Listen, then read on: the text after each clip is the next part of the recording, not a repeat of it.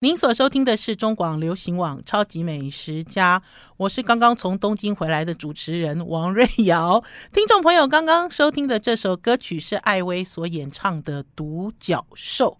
好啦，我刚刚从东京回来，想要跟大家分享东京的吃喝玩乐，然后还有我对东京的小小观察。我这次去东京呢，让我印象最深刻的是，我到处都看得到大谷祥平。哎，听众朋友。啊、我其实不算一个棒球迷哈，可是我只要看到电视上有关于大谷翔平的这个新闻，我都会稍微注意停留一下，因为在台湾。这块这块土地生长的人，其实每一个人对于棒球或多或少都有一些情感啦，哈。就像我就有经历过小时候半夜啊，然后呢，呃，觉得客厅一阵吵啊，然后我揉着这个惺忪的双眼起来，发现所有的大人都没有在睡觉啊，大人都在看棒球啊。然后那个时候我们这个小孩子啊，也没有什么好玩的，就一直吃，一直喝，一直玩，就一直玩到半夜。好像呢，呃，看到这个棒球从美国转播回来，大家就可以不要睡觉，好，就是有一个 Happy Hour 的。时光，那当然我也跟听众朋友讲，就在我那个年代，我非常崇拜的一个棒球选手叫做叶志先。我甚至于呢，为了叶志先呢，跑去他的家乡，他的家是台南玉井。我都还记得哦，他是台南玉井人，我还跑到玉井，因为那个时候应该算是蒙拉阿甘水口啦，就是去采访芒果的时候，就到处去打听叶志先是不是住在玉井哈之类的这种疯狂球迷做的事。那我这次去了东京之后，就发现哇，大谷翔平真的是国民金孙哎，日本人都称他为国民金孙，大家就知道啊那笑喵喵，跳喵喵。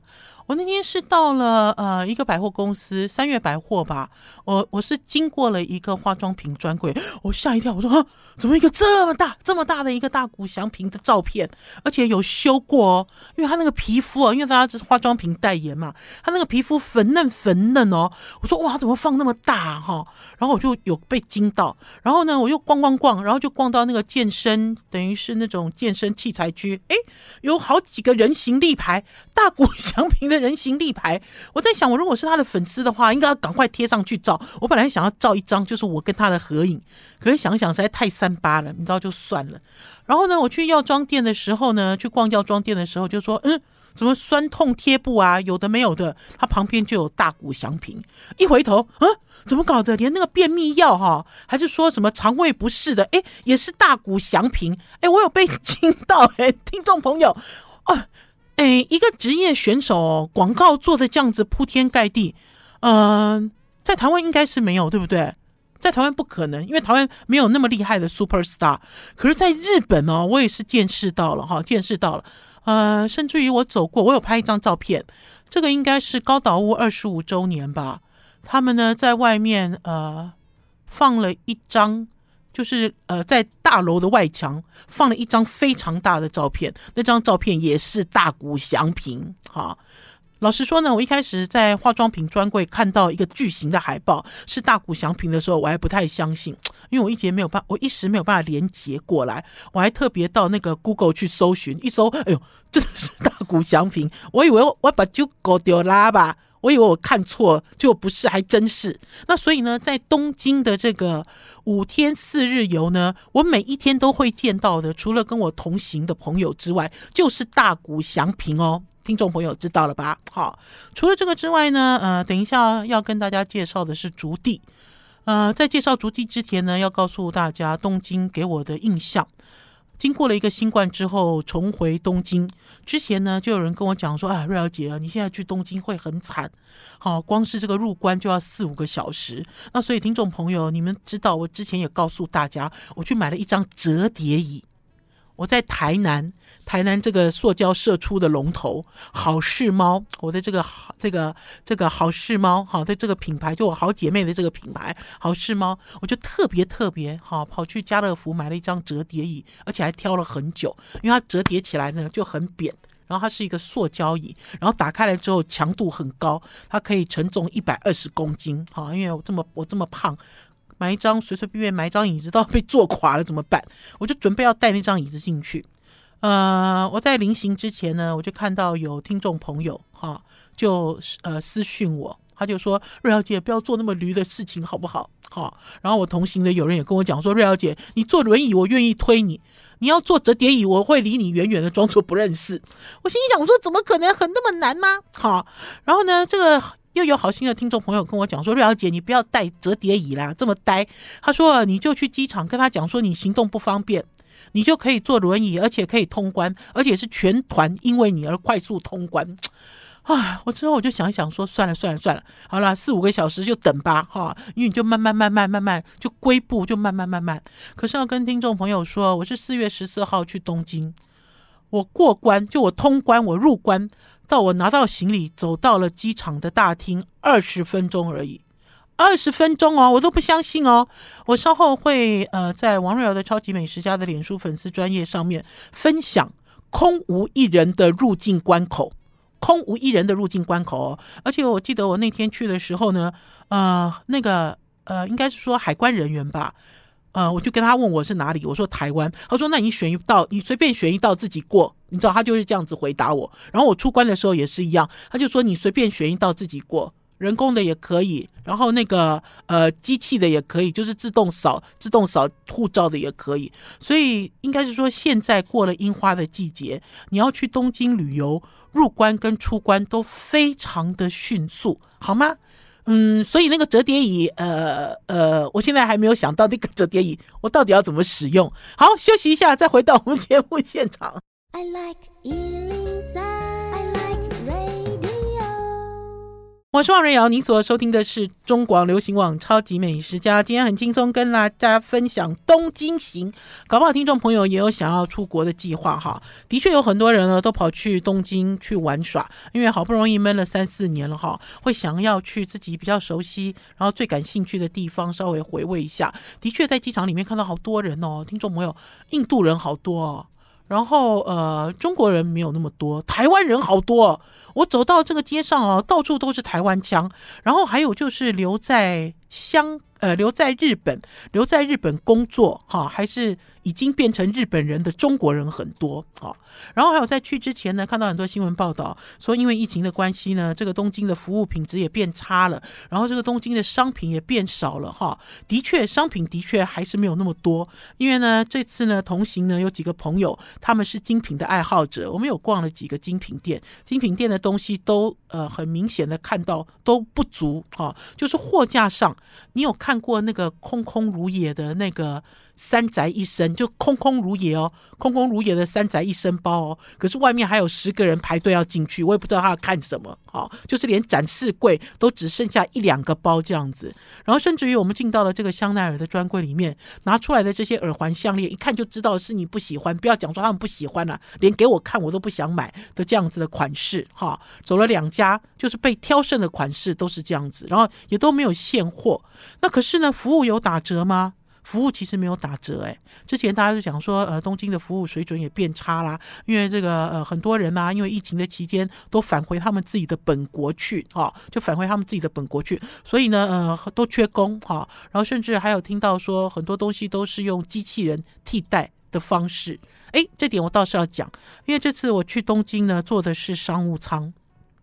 所以我有进到华航的贵宾厅，在华航的贵宾厅哦，有一个东西很有名，就是牛肉面。对不对？这个是已经呃很多年，已经炒作了很多年。我记得第一年华航推牛肉面的时候，我还有采访过。呃，我这次去到了他的贵宾厅呢，每一个人都好像当做是一个仪式感，就是你一定要进去点一碗牛肉面，然后跟牛肉面合照。呃，严格说起来呢，在几年前呢，我吃的时候我就觉得 so so 普通。可是要跟听众朋友讲啊，经历了四五年没有出国之后，哦，我觉得贵宾厅里所有的东西都好好吃哦，连一个。它 也很好吃，我觉得是一个心情的转换。然后甚至哦，上了飞机之后，我在吃飞机餐的时候，也觉得飞机餐好好吃哦，每一个东西我都吃个精光。以前没有诶，以前在经常在飞。以前一年要出国最多的时候，一年出国到十次吧，哈，然后坐的也都是很高级的舱等。那个时候老实讲，对于吃东西很挑剔，哈，都说哎呦不要了，不吃了，我今天要睡觉，哈，还是说你就给我上水果就好了，哈，你知道就在这个飞机上，好像自己很大牌一样，然后好像自己很内行，然后还挑三拣四。这次没有哦，这次上了飞机，什么东西都好珍贵哦，他给我一杯水，我也要喝光光，哈，就是一个这样子的态度。然后可是这次呢，我进了华航的贵宾厅之后，发现呢。他们在领取牛肉面还是在领取其他的面的时候，他不要你跟煮面的人接触，所以呢，他们就有一个 iPad 的一个点菜机啊，就是你可以点牛肉面或者是其他的面，然后你点选了之后按了之后，他才会在你的面前煮面。因为老实讲，你还是可以跟这个煮面的这个阿姨小姐还是可以碰到，然后就会发现呃有一些客人不习惯。哈，他就说我要一碗牛肉面，然后就说你要去点那个机器，然后点完机器之后，这个机机器还跳出来说要结账，然后这个男的，因为我刚好站在这个男的后面，这个男的就很气，哈，他很急。好，因为他会认为说，我讲一句话，你就要做的事情，为什么要绕一个大圈？然后我还要付账，好，然后那个服务人员就跟他讲说，没有没有付账，你就按就跳过去，因为他这个点菜的这个系统就是这样设计的嘛，哈，他就是拿来好，只是顺便使用。然后我就看到一个男的哦，为了要吃一碗牛肉面哦，都好生气哦，然后都一直 murmur，就一直这样念念碎碎念碎碎念。嗯、我不知道哎，我觉得对我来讲哦，我会觉得说，在未来在面对缺工的时候哈，呃，你不再会面对人哦，就就你去一个地方吃饭还是去买东西，呃，你会接触到人的机会是越来越少哈，因为缺工的关系，大家都要用机器来替代哈，不光是点菜，不光是送菜，不光是结账。呃，很多年前那一年呢，去到了中国大陆。中国大陆呢，那个时候大概七八年前嘛，七年前、六年前，中国大陆那个时候就非常流行无人商店。呃，在前一阵子呢，这个无人商店的影片还从我的 FB 里面回顾的时候跳出来，没有人的商店。然后甚至于你在超市里买完东西，你自己去结账。现在在台湾呢，自己结账已经有了，哈，已经蛮多地方都设置自己结账，哈。然后呢，还有跟听众朋友有分享，就是在厨房里面没有人炒菜，哈，机器人炒菜这些东西呢，陆陆续续都会成真，而且会变成普遍、普及，哈，普及化。那所以呢，必须要学习，哈，必须要学习，然后呢，也必须要懂得适应，哈。我觉得这点是蛮重要的。呃，好，所以呢，我开开心心在这个华航的贵宾厅吃了一碗牛肉面。而且呢，这次跟我同行的有阿丽塔的这个品牌大使 Alan，我们两个人拍了一张照片。然后 Alan 很好玩，Alan 吃这个卤蛋哦，因为大家知道卤蛋不用钱嘛，哈。然后呢，卤蛋很多给你拿，而且呢，这个华航贵宾厅的卤蛋好大，这卤蛋好像鸭蛋这么大，我也不知道他们怎么选的，就很大。那所以 Alan 呢，他就把这个蛋白啊，哈，蛋黄剥一剥，然后就放在这个牛肉面上面。那我们就拍了一张照片。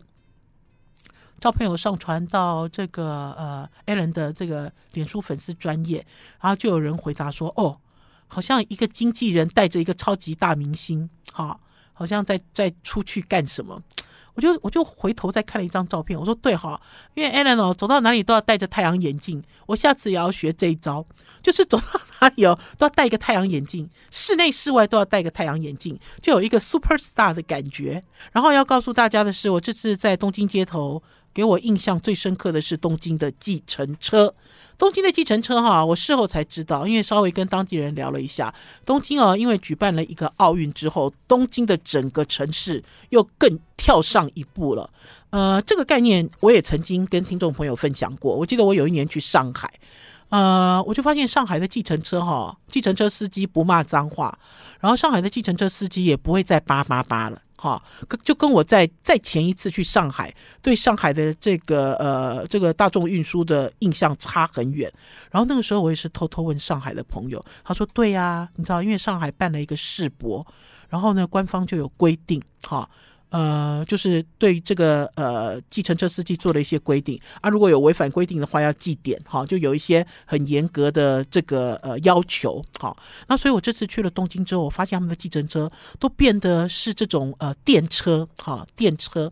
除了电车之外呢，他们的计程车呢不是一台很大的计程车，可是却是一台很高的计程车。啊，就是以前呢，在日本东京坐计程车，很像以前小的时候那种裕仁裕隆汽车的这种胜利，像豆干车一样扁扁的，很方正。可是没有，现在站在东京街头，这种圆圆的这个计程车跑来跑去，好可爱哦！而且呢，你这个在路边招哈，你坐进去的时候，你你可以哦，就整个人哦，可以小弯腰就钻进去了。好，我再讲一次，小弯腰，你看像我这么巨大的一个人，我小弯腰，我就可以进到这个计程车里面了，很舒服哈。坐进去之后，这个上面啊，就头上的空间好舒服哦。然后之后我才知道说，因为呃，因为东京奥运的关系，来了很多外国人哈，除了外国选手之外，除了外国人，所以呢，等于是透过那个机会，他们的计程车做了一次大汰换。好，好了，我们要先休息一下，进段广告，再回到节目现场。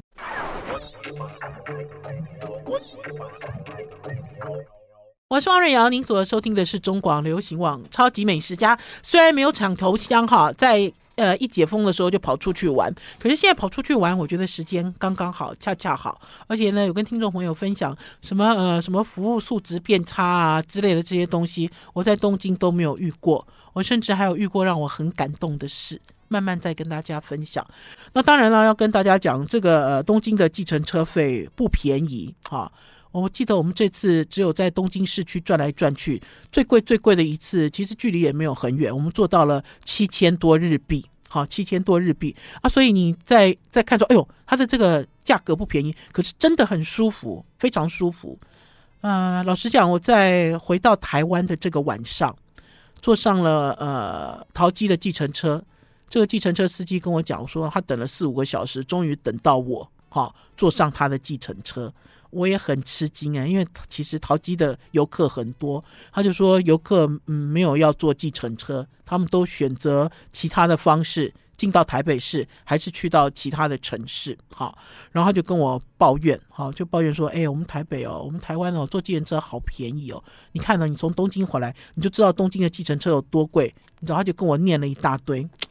嗯，我当然认同他的讲，他我当然也部分认同他的讲法了哈，因为讨生活真的很不容易。他说他从凌晨四点开始等，他说呃每天半夜都有红眼班机回来，哈两班，那所以他们都要呃在这边等等接送客人。可是我自己心里的想法是，我觉得还是有一段差距了，差距是除了这个呃计程车司机硬体软体本身的这个品质之外。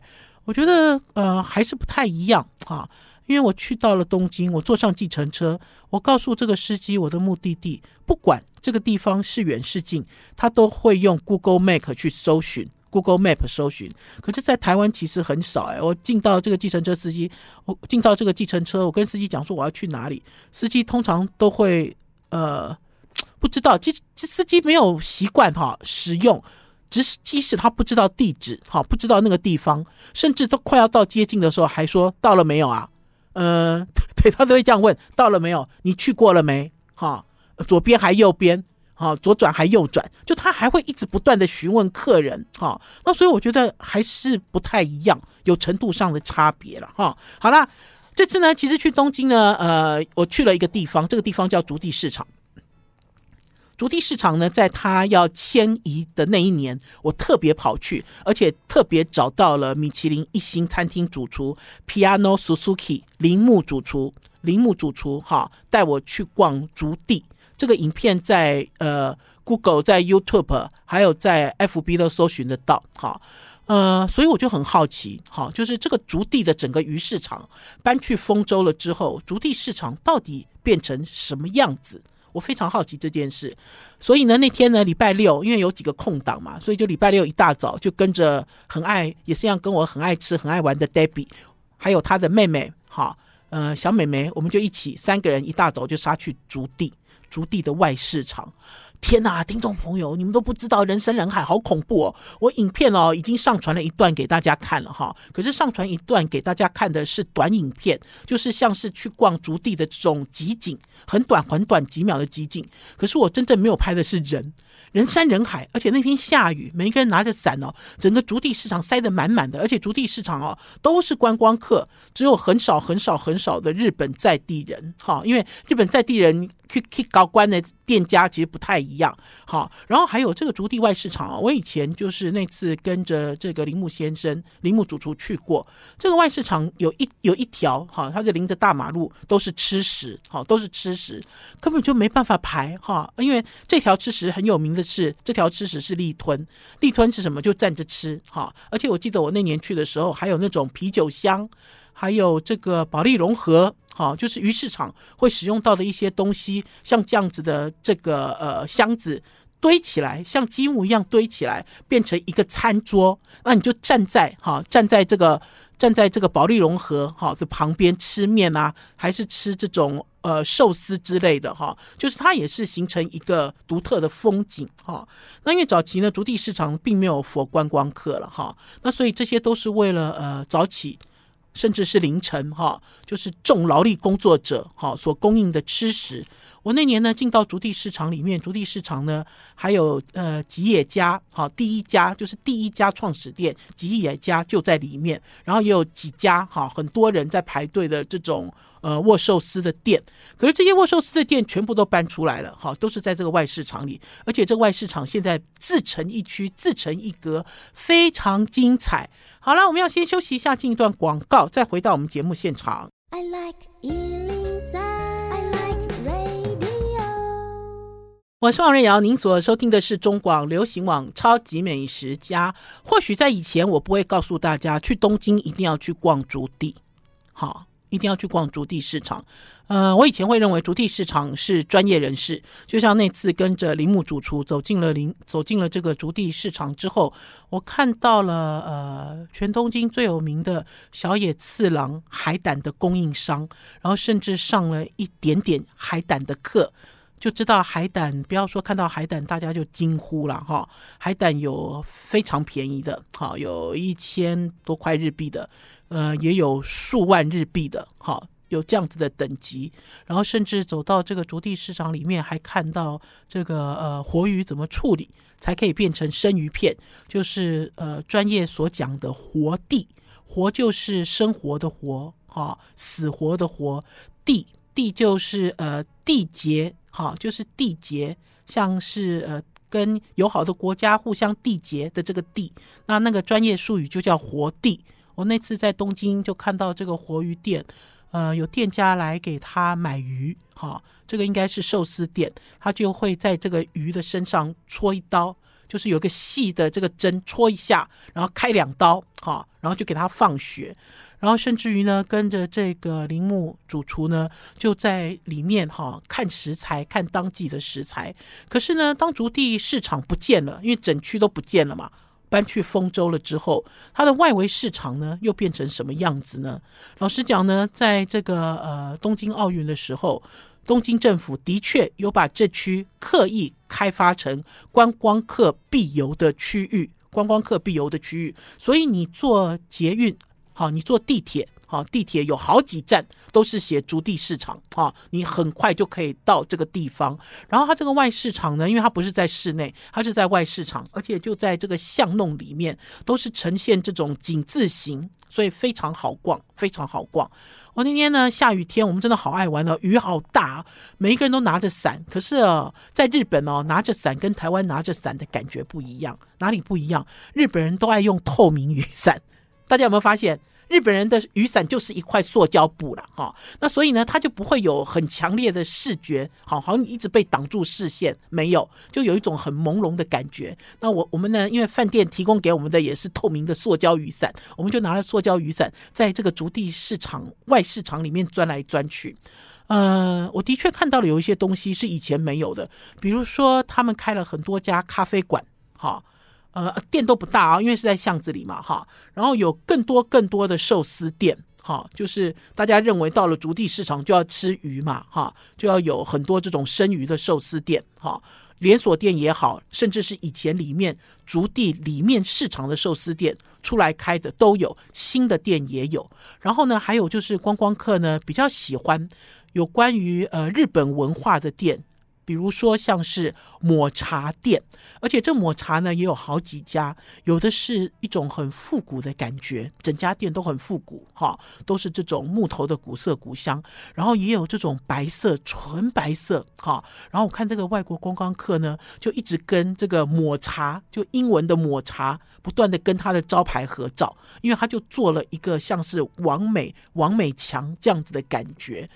呃，那当然，在竹地里面有更多的是卖这些食材哈，然后还有就是呃开店所需的一些工具，因为呢，我们这次在逛的时候就会发现有一些这样子的五金行，就是假设我今天要开一家餐厅，我就是来这边采买。哈，以前觉得很新鲜，可是呢，我们这次去的时候就会发现说，哦，这些东西我们在台湾经常看到哦，台湾的寿司店、啊，还是台湾这种洋食店会使用的。然后，当然它有很传统的，比如说呢，呃，有好几家就是现刨柴鱼的店，哈。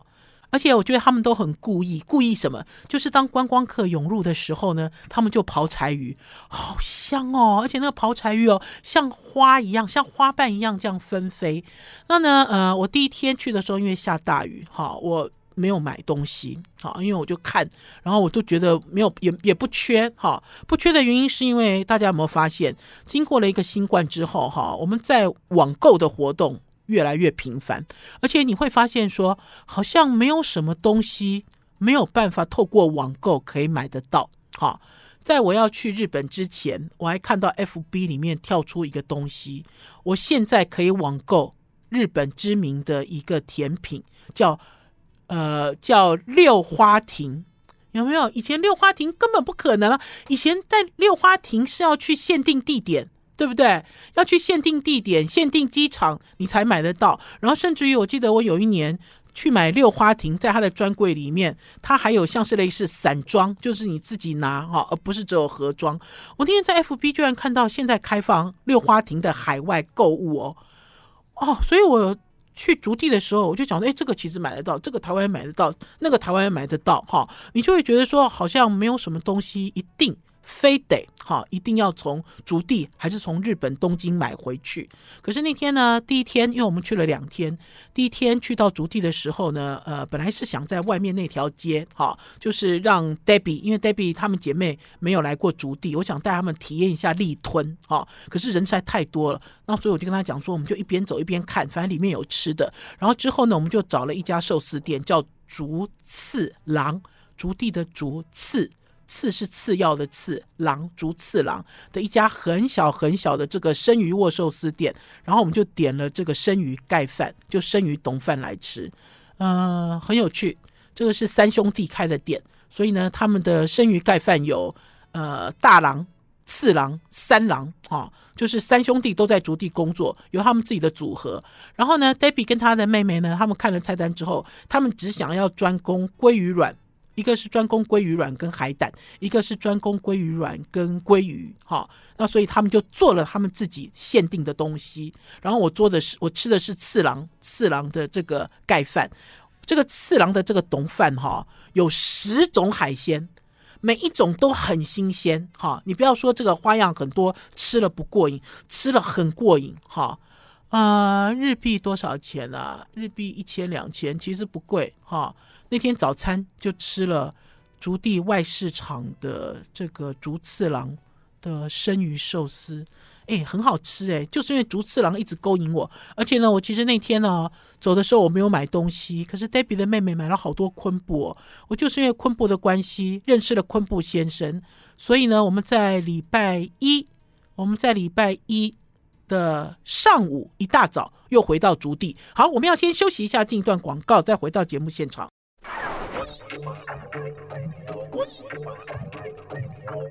我是王瑞瑶，您所收听的是中广流行网《超级美食家》。我礼拜一哦，又重新回到了竹地啊，因为我们的饭店距离竹地哦只有七分钟，走路七分钟。我非常推荐哦这个饭店，稍后也会把这个饭店的资讯 po 在王瑞瑶的《超级美食家》的脸书粉丝专业上。因为我这个饭店呢，就接近银座，就在银座。呃，我没有住过银座的饭店了。啊，这个饭店呢，呃，饭店空间足矣。哈、哦，大家知道东京寸土寸金，最重要的是它的地理位置好方便哦，走到筑地七分钟，步行七分钟。那所以呢，在周一的早上，呃，筑地市场休的是周日，哈、周一的早上呢，一大早大概八点左右，我们就走路又去筑地了。天哪，都没有人呢，八点的筑地没有人呢。然后我就看到日本在地人在买菜买东西。呃，为什么我要重回筑地？是因为我都觉得那天下雨天哦。逛东西都是呃谈，就是我只是晃过去，我都没有专心看。最重要的是，我想要认识一个人，叫昆布先生。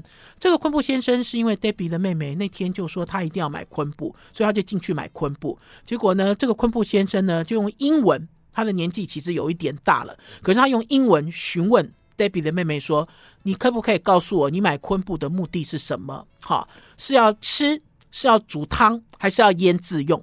我那个时候我站在旁边听哦，我说：“啊，奇怪。”我们一般去一个商店说我要买昆布，对不对？他一定是把最贵的拿给你嘛，一看就知道你是观光客啊，你有讲英文啊，还拿护照啊，不是对不对？没有哎、我好爱这个昆布先生哦。啊，这个 Debbie 的妹妹就跟他讲说，他就说我要吃这个昆布，所以他就介绍了三种哈给他，然后还告诉他说这个有什么不一样，那有什么不一样，好清楚哦。我站在旁边。我这个蔡英文，我站在旁边，我都听得一清二楚。所以我礼拜一回去筑地，我就确定我要买昆布，而且我要跟这个昆布先生聊天。结果那天我们就特别又跑到他的店里面，我看到他，我就好高兴哦。我虽然是破英文啊，我就跟他讲 “see you again” 哦，我都不知道他一定讲说这个观光客，他每天哦，大概从他眼前看过的观光客大概有数百名吧，怎么会出来一个 “see you again” 的 lady，不知道要干嘛？然后我就跟他讲说，我想要买昆布，我要煮汤，因为我知道他有，他会按照你的。的需求哈来推荐，结果要告诉大家，他拿什么？他拿了一个大塑胶袋，里面呢全部都是这种薄的昆布，哈，就跟我讲说叫我买汤，买这个买这个就好了。啊、我就跟他讲说，这不是礼物，对不对？因为因因为我觉得，因为我不相信啊，听众朋友，你们有没有觉得很 surprise？他应该是要推荐你。很体面的东西嘛，而且他看你是观光客，你只会来一次嘛，对不对？他就推销给你就好了。没有诶，我其实收到了那一大包，你知道那一大包，你知道鼓鼓的那一大包的时候，我吓了一跳。我说没有诶，我说我想要当做礼物送人啊，而且我想要吃好一点哦。他才恍然大悟，然后呢，他就介绍我呃李文岛。哈，李文岛的罗臼昆布，哈，他就跟我讲啊，这个为什么好啊，那个为什么好，怎样？然后所以我就买了四包昆布，然后等到我要走的时候，他就他又给我一个鱼干，这个鱼干大概有我的呃食指这么长的鱼干，他就直接拿起来请我吃，好，也请 Debbie 他们吃。吃完了之后，他就说这个鱼干没有加盐，好，而且这鱼干呢一天吃三尾，好，你身体就会好好。哈，就是补钙的意思啦，哈，而且它煮汤很鲜。我吃吃吃哦，我一开始我都认为它会有加味精，哈，大家知道日本很厉害这招嘛，对不对？然后我会认为说它会有什么动手脚还是干嘛？可是我吃完之后，我就故意在那边停留了一两分钟，就我故意转来转去，哦，嘴巴都没有腥味，而且好甘甜，很香，哈。然后呢，我就买了两包这样子的鱼干，然后呢，他就很开心，很高兴。嗯、我不知道我要怎么说嘞，就等于是我自己认为我是观光客，而且我觉得我来到了东京，来到了筑地市场，应该谁都看得出来我们是观光客，因为我们就是一副那种哇哇哦哦哦好，你知道不断的录影，然后不断的这样子发出这种惊叹声。可是我觉得在地人对于呃怎么样接待还是怎么样对待观光客这件事情，都让我感到很舒服。就像我们走到了这个筑地市场的最尾端，最尾端的这条路上几乎是没有观光客了，也没有人，人很少，就。意外的发现了一家柴鱼工厂。这个柴鱼工厂啊，我会给大家看影片。他们家装柴鱼的木箱子，一个一个一个木箱子，好壮观哦。然后这个木箱子上面还有这家店的店名，大大的这个店名。然后我们本来在外面探头探脑啊，哈，然后就有人就有人发现我们，然后他就在里面刨昆布丝，而且是机器刨昆布丝。Debbie 就很好奇要跑进去啊，然后那个店员就说不行不行，他其实不是店员啦，就工作人员就说你不能进到我们这个工厂里。然后过了一会，就听到一个老人家有讲话，然后那个店员又跑出来，就请我们进去参观。哈，我们就进去，就看到机器在刨，在刨这个柴鱼。这影片会给大家看，这个